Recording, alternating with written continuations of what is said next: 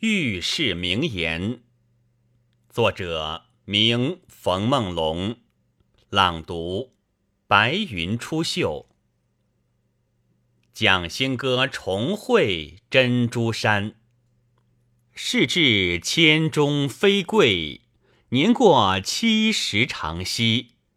浮名身后有谁知？万事空话游戏。休逞少年狂荡，莫贪花酒便宜。脱离烦恼是何非？随分安闲得意。这首词名为《西江月》，是劝人安分守己、随缘作乐，莫为酒色财气四字损却精神，亏了行止。求快活时非快活，得便宜处失便宜。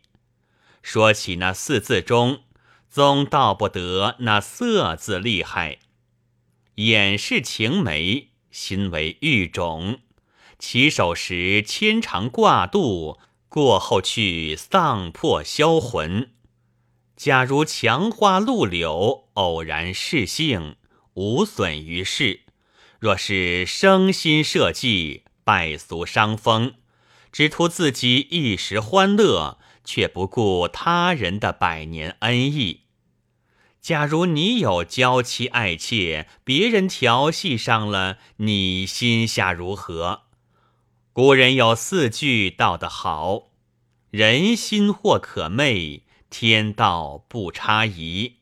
我不淫人妇，人不。”引我妻，看官，则今日我说珍珠山这套词话，可见果报不爽，好叫少年子弟做个榜样。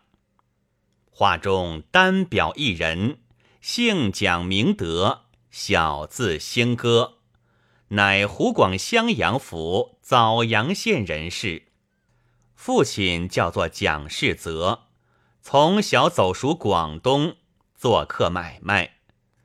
因为丧了妻房罗氏，只遗下这兴哥，年方九岁，别无男女。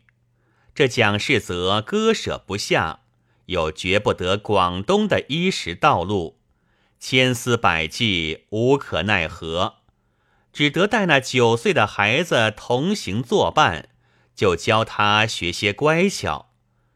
这孩子虽则年小，生得眉清目秀、齿白唇红，行步端庄，言辞敏捷，聪明赛过读书家，伶俐不输常大汉，人人唤作粉孩儿，个个羡他无价宝。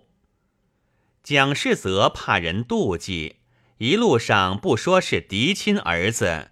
只说是内侄罗小官人，原来罗家也是走广东的，蒋家只走得一代，罗家倒走过三代了。那边客店牙行都与罗家世代相识，如自己亲眷一般。这蒋氏则做客，起头也还是丈人罗公令他走起的。因罗家近来屡次遭了屈官司，家道消乏，好几年不曾走动。这些客店牙行见了蒋世泽，哪一遍不动问罗家消息，好生牵挂。今番见蒋世泽带个孩子到来，问之是罗家小官人，且是生得十分清秀，应对聪明。想着他祖父三辈交情，如今又是第四辈了，哪一个不欢喜？闲话休提，却说蒋新哥跟随父亲做客，走了几遍，学得伶俐乖巧，生意行中百般都会，父亲也喜不自胜。何期到一十七岁上。父亲一病身亡，且喜刚在家中，还不做客途之鬼。兴哥哭了一场，免不得开干眼泪，整理大事，并练之外，做些功德超度，自不必说。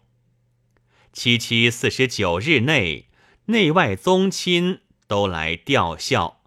本县有个王公，正是新哥的新乐丈，也来上门祭奠。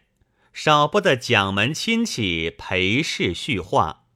中间说起新哥少年老成，这般大事，亏他独立支持。因话随话间，就有人撺掇道：“王老亲翁，如今令爱也长成了。”何不成兄完配，叫他夫妇作伴，也好过日。王公未肯应承，当日相别去了。众亲戚等安葬事毕，又去撺掇兴哥。兴哥初时也不肯，却被撺掇了几番，自想孤身无伴，只得应允。央原媒人往王家去说。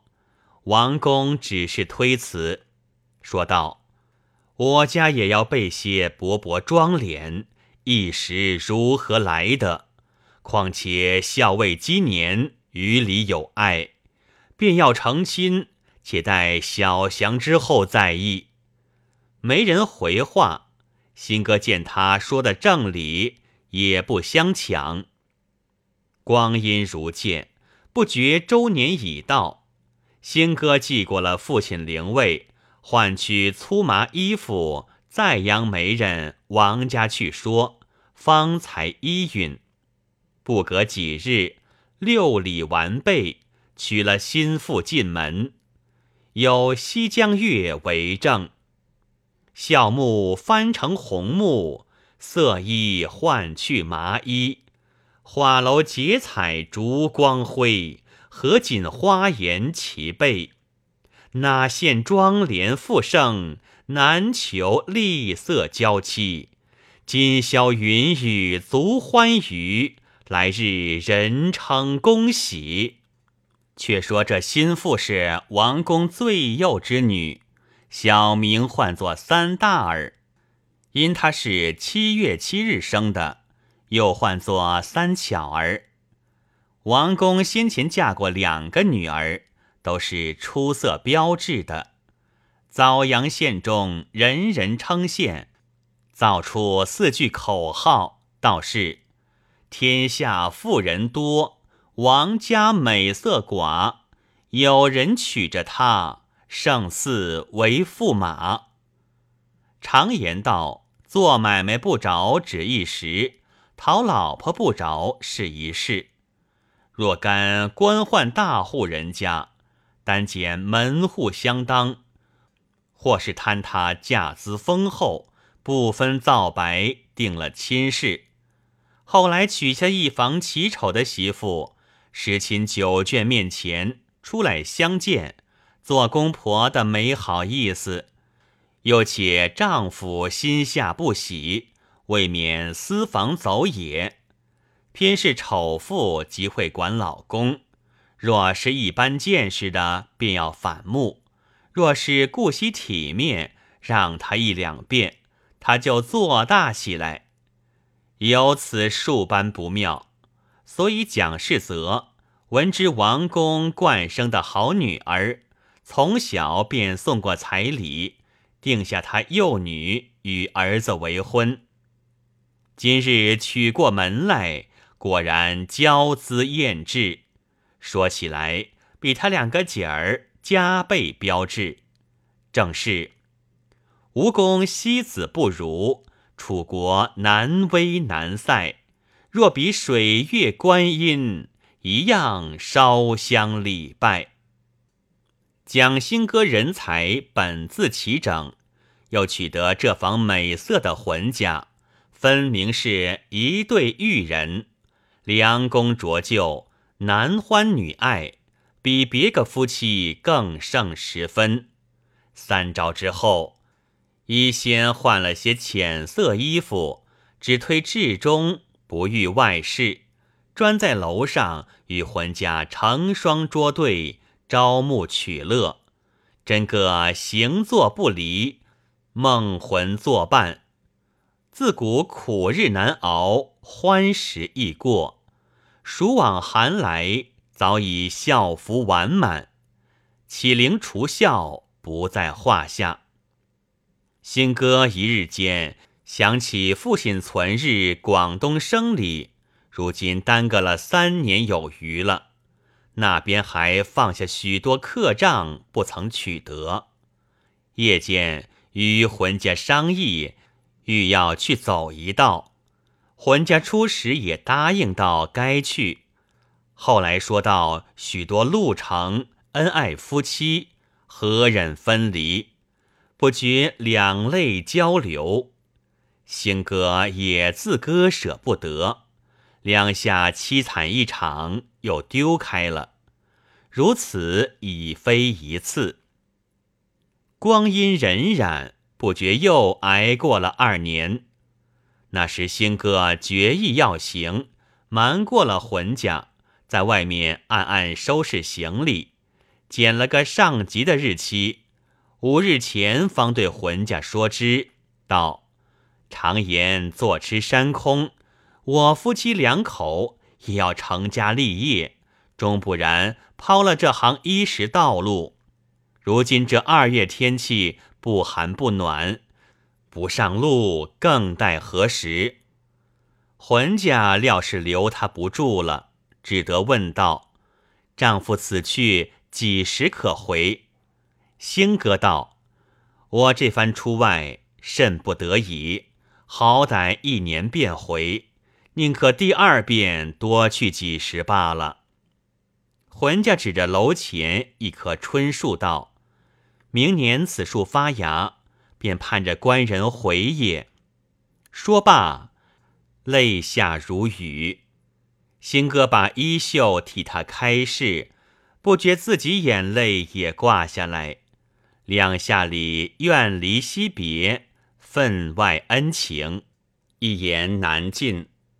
到第五日，夫妇两个啼啼哭哭，说了一夜的说话。索性不睡了。五更时分，新哥便起身收拾，将祖遗下的珍珠细软都交付与浑家收管，自己只带的本钱银两、账目底本及随身衣服、铺陈之类，又有预备下送礼的人士，都装叠的停当。原有两房家人。只带一个后生些的去，留一个老成的在家，听浑家使唤，买办日用。两个婆娘专管厨下，又有两个丫头，一个叫晴云，一个叫暖雪，专在楼中服侍，不许远离。吩咐停当了，对浑家说道：“娘子耐心度日。”地方轻薄子弟不少，你又生得美貌，莫在门前窥看，招风揽火。浑家道：“官人放心，早去早回。”两下眼泪而别。正是世上万般哀苦事，无非死别与生离。新歌上路。心中只想着浑家，整日的不瞅不睬。不一日，到了广东地方，下了客店，这伙旧时相识都来会面。兴哥送了些人事，排家的置酒接风，一连半月二十日不得空闲。兴哥在家时，原是淘虚了的身子，一路受些劳碌。到此未免饮食不节，得了个疟疾，一下不好。秋间转成水痢，每日请医切脉，服药调治，直言到秋尽方得安全，把买卖都耽搁了。眼见得一年回去不成，正是只为蝇头微利，抛却鸢背良缘。兴哥虽然想家，到的日久，索性把念头放慢了。不提兴哥做客之事，且说这里浑家王三巧，自从那日丈夫吩咐了，果然数月之内目不窥户，足不下楼。光阴似箭，不觉残年将近，家家户户闹哄哄的暖火盆，放爆竹，吃合家欢耍子。三巧触景伤情。思想丈夫，这一夜好生凄楚，正和古人的四句诗道是：“蜡尽愁难尽，春归人未归。朝来嗔寂寞，不肯试新衣。”明日正月初一日是个岁朝，晴云、暖雪两个丫头，一力劝主母。在前楼去看看街坊景象。原来蒋家住宅前后通连的两代楼房，第一代临着大街，第二代方作卧室。三巧闲常只在第二代中坐卧，这一日被丫头们撺掇不过，只得从边厢里走过前楼，吩咐推开窗子，把帘放下。三口在帘内观看，这日街坊上好不闹杂。三巧道：“多少东行西走的人，偏没个卖卦先生在内。若有时唤他来补问官人消息也好。”晴云道：“今日是岁朝，人人要闲耍的，那个出来卖卦？”暖雪叫道：“娘。”现在我两个身上，五日内包换一个来占卦便了。早饭过后，暖雪下楼小姐，忽听得街上当当的敲响，想的这件东西唤作报君之，是瞎子卖卦的行头。暖雪等不及解完，慌忙剪了裤腰，跑出门外，叫住了虾先生。拨转脚头，一口气跑上楼来报知主母。